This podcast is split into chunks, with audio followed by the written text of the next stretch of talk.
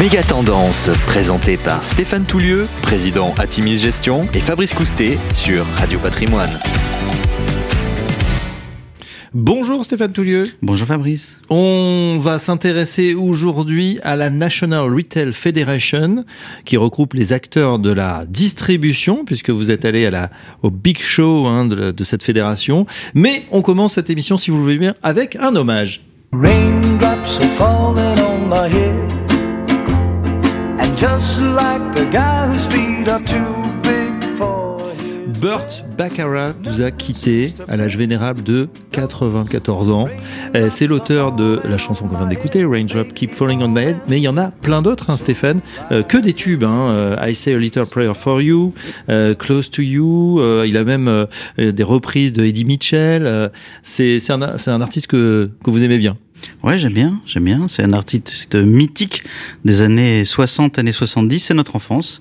Et donc, euh, bah, c'est un peu triste qu'il parte si jeune, 94 ans, mais il a obtenu deux Oscars. Donc, c'est un petit peu la. Il fait partie de la bande son de notre enfance et il y a un petit moment d'émotion quand mm. quelqu'un part comme ça. Il est parti en tout cas avant Warren Buffett, hein, qui, qui, tient la, qui tient la barre toujours. Ben, je pense que Warren Buffett euh, gère, continue, va continuer de gérer sa fortune. C'est un peu comme le colonel avec Elvis. Qu'allez-vous faire après le décès d'Elvis? Ben, Je vais continuer à m'occuper d'Elvis. Eh ben, exactement. Allez, on s'intéresse justement euh, à la National Retail Federation. Je l'ai dit, c'est euh, euh il y a un big show qui regroupe l'ensemble des acteurs de la distribution. C'est se passé à, New York au début de cette année. Pourquoi assister à cette conférence, Stéphane? La consommation des ménages, c'est près de 70 du PIB US. Donc euh, rien de tel que d'assister à cette euh, conférence Big Show euh, de la NRF, hein, la National Retail Federation, pour saisir le pouls de l'économie américaine. C'est vrai que c'est la plus grande conférence sur le retail au monde. Il y a 35 000 personnes, 75 pays représentés, toujours autant de Brésiliens, c'est impressionnant, mais des Français, beaucoup de Français cette année. autour de nombreux experts, il y avait 175 réunions plénières durant lesquelles on a, parlé un peu de tout ce qui concernait cet univers du, du retail avec certains membre du top management des distributeurs. Alors voilà, c'est toujours intéressant. Quelle est l'ambiance dans les travées euh, après euh, cette année 2022 euh, un petit peu compliquée? Bah, C'était notre, quatrième Big Show NRF. Hein, 2019 et 2020, bah, l'humeur était au beau fixe parce que objectivement, le, retail avait survécu à la vague Amazon, hein, la vague de la, des ventes en ligne et puis des changements des habitudes liés aux, aux millennials, hein, nés entre 1980 et 2000, qui se mettaient à faire du, du shopping de chez eux sur leur téléphone. Donc il y avait un côté, on a survécu à tout ça, on est toujours vivant. Euh, en 2021, eh bien après une année d'interruption, euh, le monde du retail triomphait à nouveau. C'est vrai que les, grands distributeurs avaient nourri l'Amérique, et puis ils étaient encore vivants, donc il y avait une vraie satisfaction.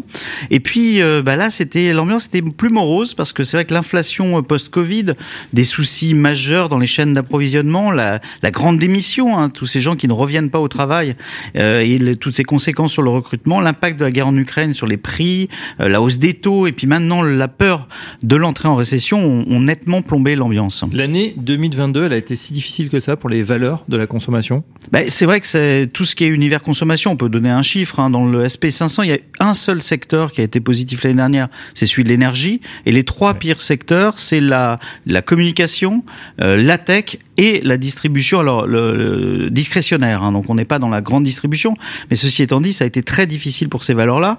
C'est vrai que les soucis d'approvisionnement ont pesé en début d'année. Les consommateurs ont accumulé des biens à tout va lors des confinements. Fabrice, je suis sûr que vous avez acheté un rameur ou un vélo d'appartement de rien, de rien à la période. On, l'a tous plus ou moins fait. Une machine à pain. Ou une machine à pain. Euh, et, et, et, finalement, la, la, réouverture a marqué un pivot majeur vers les services, hein, les voyages, le restaurant, les fêtes, les mariages qui étaient reportés. Hein. Certains acteurs n'ont jamais euh, Saks, par exemple, explique qu'ils n'ont jamais autant vendu de robes longues parce que les gens euh, allaient à des fêtes, en tout cas retournaient dans des mariages. Il y a une espèce de revenge shopping qui a entraîné une accumulation de stock par les distributeurs sur les biens et puis euh, pas assez pour les services. Alors pour faire simple, les distributeurs vendent des valises à tour de bras, ils sont même en rupture de stock de valises parce que les gens veulent voyager et puis ils ont des PC et des vélos d'appartement à solder. Euh, et puis le retour du travail, c'est intéressant parce qu'on a parlé de la grande démission, les gens retournent au travail, on, siffle la fin de partie en fait d'une partie en tout cas du télétravail, bah, sonne le succès des ventes de costumes, mais pas des cravates. C'est intéressant, la cravate c'est terminé. On le voit, on le voit ce matin euh, au sein du studio. Des talons hauts, du maquillage intéressant. Il faudra que je suive ce, cet indice, un indice talon haut. Il paraît que chez les hommes comme chez les femmes, euh, on peut suivre la conjoncture en regardant la hauteur des talons vendus dans les magasins. D'accord. Ah bah c'est intéressant. Et puis c'est intéressant, c'est vrai, peut-être après avoir traîné euh, quelques temps en jogging, on a envie de se ressaper. Alors comment ça nous annonce cette année 2023, Stéphane? Alors 2023 reste délicate parce que les excédents de stock euh, seraient de l'ordre de 10 à 15 globalement. L'inflation post-Covid a défavorablement évidemment impacté le budget des consommateurs. C'est la vérité. Enfin, cette vérité est là des deux côtés de l'Atlantique. Et puis, mais si la, pour être un peu plus positif, si la récession est dans tous les esprits, le message central c'est qu'elle sera légère si elle a lieu. L'emploi interroge en effet, il y a 3,4% de chômage, 3,4% hein, de chômage. Euh, donc cette récession, elle est inédite. En général, il y a beaucoup de, il y a, il y a une entrée vraiment massive euh, dans, dans une période de chômage, dans ces périodes de récession. Et puis ce qu'on a constaté, c'est qu'il n'y a pas eu de spirale euh, euh, d'inflationniste entre prix et salaire. Euh, donc les, bon, on est dans une situation assez compliquée où objectivement, on se demande si les clients vont revenir dans les magasins d'un côté et de l'autre côté, on trouve pas de personnel. Donc c'est une situation assez inédite. On parle également pouvoir d'achat. Euh, que, qu'en dire Qu'est-ce qui se passe là-bas aux États-Unis? Il y a une, une grande polarisation. Ça, pour être très clair, l'épargne accumulée lors des confinements a globalement disparu. Certains économistes euh, s'inquiètent d'ailleurs, euh, à juste titre, du recours au crédit revolving, d'incidents de paiement sur les cartes de crédit. Donc l'ambiance, euh, je reviens là-dessus, est assez morose. Et vraiment, pour faire simple, malgré la, le quasi plein emploi, une partie des Américains ne s'en sort plus. L'inflation ayant nettement grévé leur budget, les coupons digitaux, ont, les coupons, l'Amérique spécialiste du coupon, on en a aussi en France, mais, mais, mais sans doute moins, avec moins de ferveur qu'aux États-Unis. En tout cas, les coupons digitaux ont un grand succès, comme les marques de distributeurs. Et puis les distributeurs bah, demandent aux fournisseurs, qui ont tous euh, nettement augmenté leur prix, on l'a vu dans les publications d'entreprises l'année dernière, une modération et l'adaptation des formats. Et puis on a aussi des familles qui vont vers des anciennes beaucoup plus low cost qu'au préalable. À l'autre extrême, c'est intéressant, eh bien le luxe triomphe, avec même l'affichage d'offres super premium. Donc il y a un vrai grand écart qui se crée au sein du consommateur américain. Low cost et euh, très luxe ou euh, super premium. Est-ce qu'il y a une... Qu'est-ce qui se passe dans la, la révolution tech, on en a beaucoup parlé. Euh, aujourd'hui, est-ce qu'on en est? Bah, il y, a, y, a, y, a, des signaux intéressants, c'est que les précédentes années, il y avait toujours des, des startups à succès qui allaient euh, sur scène présenter euh, finalement ce qu'elles étaient en train de faire. Là, elles ont disparu. Il y a plus que du business traditionnel. Hein. Moi, j'ai pas assisté dans les plénières à de grandes euh, présentations de, de startups ou en tout cas de d'acteurs de, de, la tech à succès. et puis l'année dernière, on se projetait dans le métaverse. On parlait de NFT. Bah, comme dirait une consultante tout à fait brillante d'ailleurs, on assiste à un hiver du métaverse, c'est-à-dire qu'on va plutôt s'orienter et travailler sur sur les sur les magasins. Donc c'est un sujet vraiment. Euh, on sent bien que tout ce qui est entre guillemets gadget ou ce qui mm. pouvait paraître gadget a disparu des thèmes centraux de la conférence. Est-ce que ça veut dire que la tech est à l'arrêt? Non, pas du tout, parce qu'en fait la tech, elle est d'abord elle est partout. Euh, on parle plus d'applications pratiques et concrètes. Hein. Euh, le digital, il est pleinement utilisé dans l'optimisation de la supply chain, hein, les chaînes d'approvisionnement. On en parlait à l'instant. C'est vrai que les, la problématique de je n'ai pas de stock, où est mon stock, que vais-je faire de mon stock et où va le client et que va demander le client, elle reste euh, prégnante.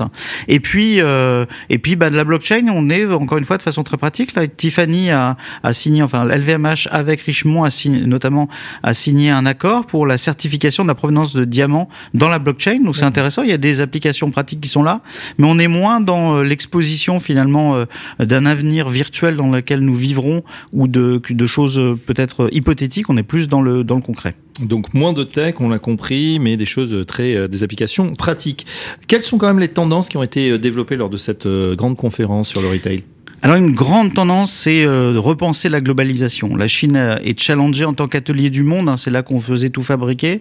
Euh, les pénuries pendant et après le Covid sont passées par là. La tendance est à la relocalisation au circuit plus court, ce qui est bien d'ailleurs pour l'environnement. Euh, dans tous les cas, la diversification des sources d'approvisionnement. C'est vrai qu'on cite beaucoup l'Inde, on cite l'Asie du Sud-Est, on cite aussi le Mexique parce qu'il y a un avantage fiscal évidemment, enfin en, termes de, de, de, plutôt douanier à, à, faire produire au Mexique et une certaine proximité, mais aussi de une production, une relocalisation aux États-Unis.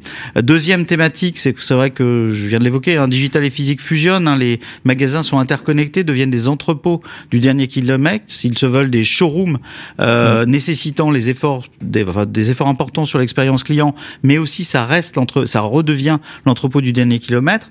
Et puis, bah, ce qui est très important, c'est dans un monde de grande, euh, je dirais, compétition, bah, l'expérience, comme on dit, sans couture, seamless, qu'une expérience parfaite en magasin s'impose. Donc, ça demande vraiment des efforts parce que sinon, les clients euh, zappent extrêmement fort, fortement.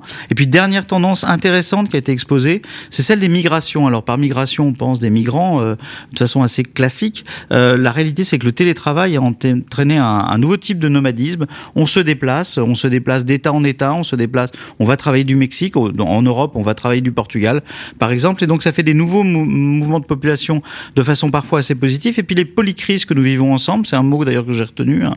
On vit dans une période de polycrise. Ben, guerre, climat, persécution font qu'au il y a des mouvements de population évidemment pour fuir la pauvreté, pour fuir des problématiques climat, mais aussi pour adhérer parfois à des pays qui ont euh, finalement des modes de vie plus adaptés. C'est le vrai, par exemple, pour les minorités. On va parler environnement. C'est vrai qu'on en parle beaucoup en France. Est-ce qu'on en parle également de l'autre côté de l'Atlantique? Oui, alors moi je trouve que l'écoéconomie euh, s'affirme dans les débats, mais on va, on va, on va l'avouer, hein, les, intervenants les plus engagés sont surtout des consultants européens. Donc c'est un, quelque chose d'assez euh, prégnant. Ceci étant dit. Une partie de plus importante des Américains, notamment les plus jeunes, exigent des œuvres durables. Donc, il y a, euh, les Américains sont très pragmatiques. Hein. S'il y a une demande, on va répondre à la demande. Euh, mais euh, c'est vrai que la vague de greenwashing euh, impose finalement une tendance à l'authenticité, la traçabilité, et puis, par exemple, la réparation. Même Apple propose de réparer ses, téléphones, donc on a une tendance quand même de fond. Euh, ceci étant dit, bah, cette authenticité, elle impose bah, de, de faire des choses du type bah, la consommation carbone, bah, cette forme d'achat d'indulgence. Hein, elle suffit plus. Il s'agit vraiment euh, d'agir dans la chaîne de valeur, dans la supply chain, pour offrir des produits euh, durables. Compensation euh, carbone, voilà, intéressant. L'achat d'indulgence, on aura compris l'allusion et la référence. Alors, vous êtes spécialiste également de la Gen Z. On rappelle, ce sont les euh, bah, maintenant les, les adultes hein, qui sont nés après 2000 et les Gen A. Alors ça, je connais pas, je connaissais moins. C'est les moins de 13 ans. Euh, où est-ce qu'on en est là aussi? Ce sont les, les, les consommateurs de demain? Oui, bah, euh, les gènes A, c'est nouveau. Voilà, c'est la, la nouveauté. On parle des, des moins de 13 ans qui, en fait, a à peu près les mêmes caractéristiques que la gène Z, mais en pire, comme diraient le, les, les consultants que j'ai pu écouter lors de deux ateliers. Euh, bah, c'est une jeunesse qui est, qui est pleine de paradoxes et qui fascine. La gène Z, elle est, elle est anticapitaliste. Elle veut sauver la planète. Hein, c'est la génération Greta Thunberg. Mais en même temps, elle commande sur Chine, hein, cette application de shopping chinoise ultra low cost euh, au sourcing controversé, et le tout en utilisant son iPhone. Donc il y a vraiment un premier paradoxe. Elle se veut économe, mais elle est attachée à l'affichage d'un statut. Alors on va acheter dans une friperie en disant c'est bon pour l'environnement et puis c'est moins cher. Et en même temps, on a envie d'afficher un sac de marque euh, de, luxe. Euh, Elle est incroyablement créative, mais elle reste sous l'influence des réseaux. C'est qu'on a envie d'être soi-même, de créer, et en même temps, on va suivre un peu la meute euh, sur certaines euh, euh, tendances de court terme. La TikTokification est une vague de fond. Hein. Le- L'expérience c'est TikTok. Ça fait déjà, on a déjà euh, parlé lors de, de, de précédents méga tendances de TikTok qui a vraiment remplacé bah, Instagram tout simplement euh, et Snap dans le dans l'esprit de- des- jeunes. Et puis le paradoxe ultime, c'est une génération qui est à la fois euh, sarcastique et sursensible. C'est une génération de victimes, mais qui aime bien euh, aller plus que chambrer. hein.